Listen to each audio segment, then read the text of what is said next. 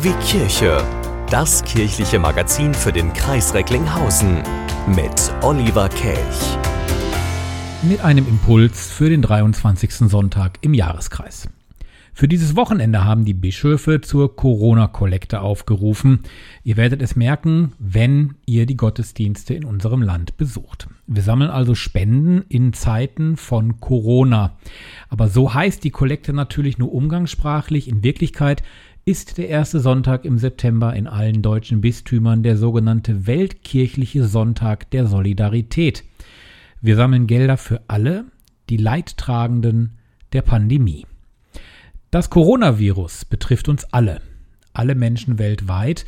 Während wir in Deutschland mit dem Virus gelernt haben zu leben und zu arrangieren, sind in Lateinamerika, Afrika, Asien oder auch im Osten Europas die Menschen der Pandemie sehr häufig ausgeliefert.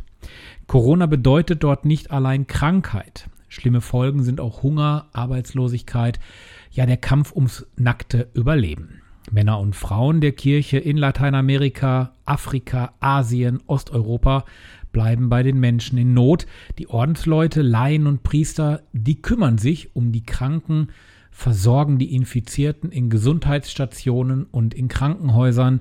Sie organisieren Lebensmittel, Hygieneartikel. Nicht selten erkranken die, die helfen, selber. Viele sterben an oder mit Corona. Wir von KW Kirche haben erst vor wenigen Wochen mit dem Bischof von Guatemala, Kardinal Ramazzini, gesprochen. Er berichtete uns damals, wie dramatisch die Lage vor Ort ist. Das Gespräch findet ihr übrigens immer noch in unseren Podcasts und könnt euch das immer wieder dort anhören. Du sollst deinen Nächsten lieben wie dich selbst. So hat der Apostel Paulus es mal in einem Brief an die Römer geschrieben. Die Corona-Krise ist eine der größten Krisen seit dem Ende des Zweiten Weltkriegs. Wir müssen diese Krise gemeinsam meistern und nicht nur uns im eigenen Land helfen.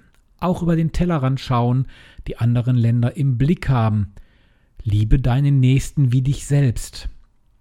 Unser christlicher Glaube ermutigt uns, die Wirklichkeit so zu sehen, wie sie ist. Also die Pandemie, den Schaden, den sie anrichtet. Wir sehen aber auch Gottes Gegenwart. Wir nehmen diese wahr und können aus dieser Perspektive heraus neu gestalten und Neues gestalten. Die Menschen von nebenan, die Menschen aus anderen fremden Ländern müssen uns zum Nächsten werden. Liebe deinen Nächsten wie dich selbst. Sie müssen zu Menschen werden, deren Schicksal uns berührt. Wir dürfen nicht wegschauen, wenn der eine oder die andere Bettelnde auf der Straße nach einem Euro fragt.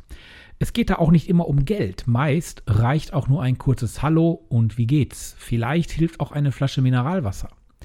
Wir dürfen nicht wegzeppen, wenn wir im Fernsehen die Corona-Kranken und Toten sehen. Auch diese Menschen müssen uns berühren, auch wenn wir sie nur im quadratischen 4 zu 3 Format sehen.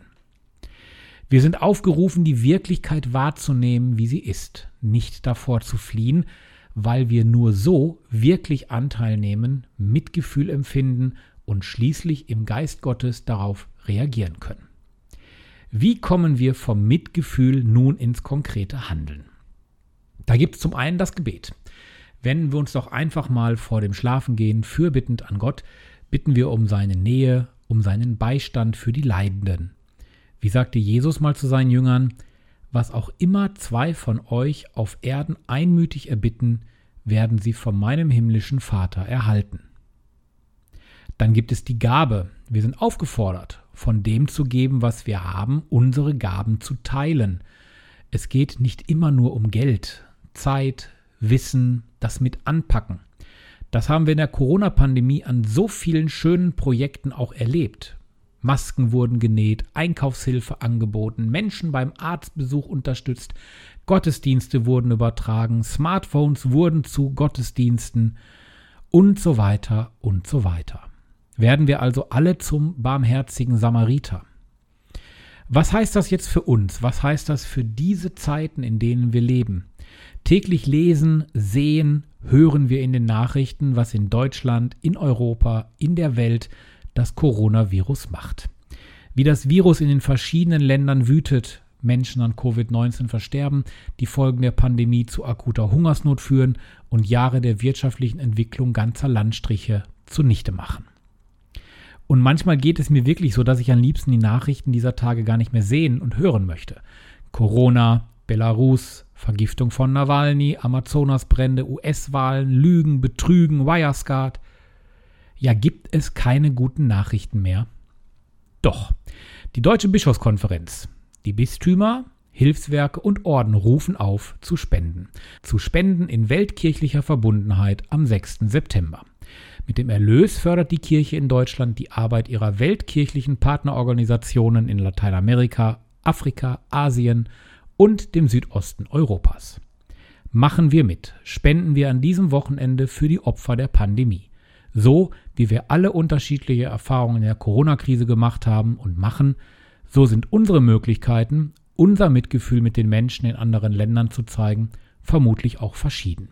Wichtig ist, dass wir uns anrühren lassen und geschwisterlich handeln. Amen. Sie wünschen tagesaktuelle christliche Nachrichten, das tägliche Evangelium oder möchten sich über unsere kommenden Themen informieren? Dann schauen Sie auf unserer Webseite vorbei www.kwkirche.de. Übrigens, Sie finden uns auch auf Facebook, Twitter und Instagram.